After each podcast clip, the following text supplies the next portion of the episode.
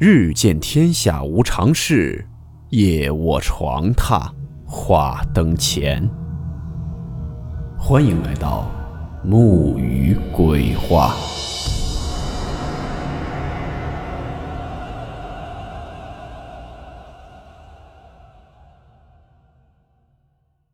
今天这个故事是一位叫做袁大神网友分享的他的真实经历。故事名称。离世的眼瞳。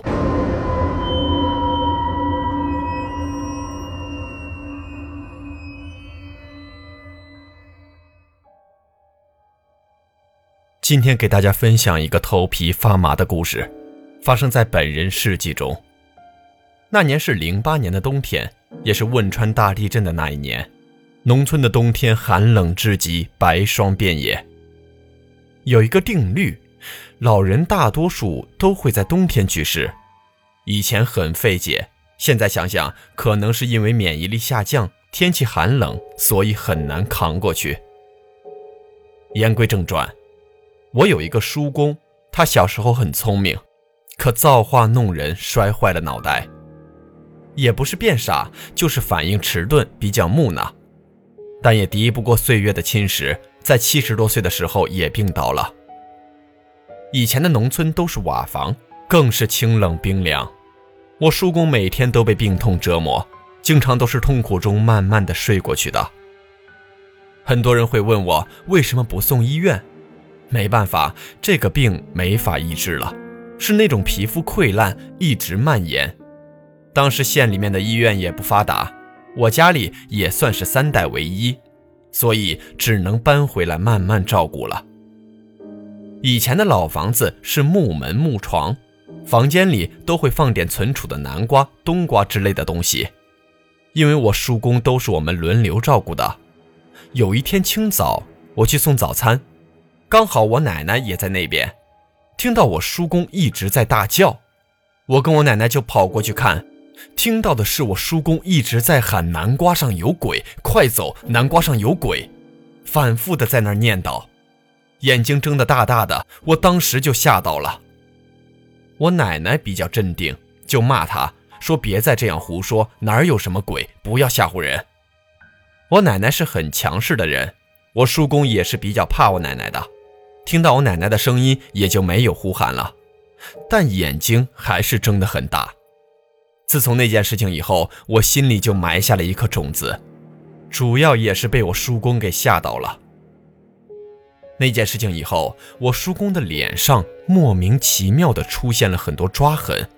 我们老家以前根本是没有养猫那些的，而且门也是关着的，不会有猫之类的跑进去。因为当时老一辈的人都觉得养猫比较不吉利，当时那些长辈都问他抓痕是怎么来的。不过我叔公本身就神志不清了，也没有回答，就睁着眼睛。直到有一天傍晚。冬天的天是比较容易黑的，六七点的天就已经黑了。那天也是我送饭给我叔公吃，不过这一次是我跟我妈妈。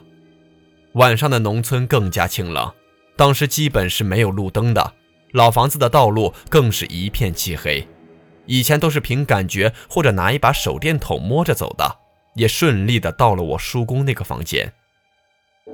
可不知道为什么。今天我的叔公异常的清醒，居然还会跟我们正常聊天了。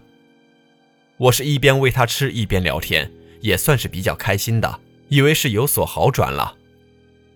但就在这个时候，我叔公突然很镇定的来了一句：“喂那个小孩吃点。”当时我跟我妈全身都跟雷击了一样，这哪儿有小孩啊？我妈妈就问他：“再乱叫就叫娘骂你，也就是我奶奶。哪儿有什么小孩？你是不是说阿豪啊？也就是说的我。”我叔公转过头看着床头边，说：“他就在这里。”当时我跟我妈妈基本走不动路了，也没说啥，就是搀扶着走出了那个房间，关上了门，什么也没说。慢慢的走出老房子，回到家里。才发现后背已经湿透了。从那以后，我就再也不敢单独去送东西给叔公吃了。我奶奶也叫我别去了，也没跟我说缘由。一个多星期后，我叔公去世了。当时我偷偷跑过去看了我叔公最后一面。当时每个村都会有一个树先生，都会来帮忙这种事情。听到他们在那里说，说我叔公全身都很僵硬，衣服不好穿之类的。当时我是哭了好一会儿。之后是需要布置后事、守灵堂了，都是在老家的祖堂办理的。三天三夜吃喝拉撒都在那里为先人守天灯。那天我在灵堂睡着了，做了一个梦，我梦见我叔公坐在篝火旁，清冷的背影。我就跑过去问我叔公说：“叔公，你在这里做什么？”我叔公告诉我说他特别的冷。后来直到我被哭醒，这件事情是真实发生的，我也一直很疑惑，难道将死之人真的能看到平常人看不见的东西吗？这件事自那以后就从未有人提起过了。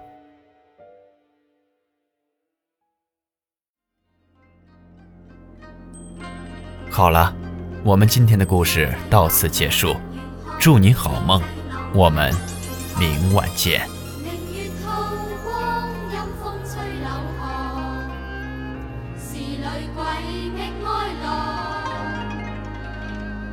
谁人愿爱凄厉鬼新娘？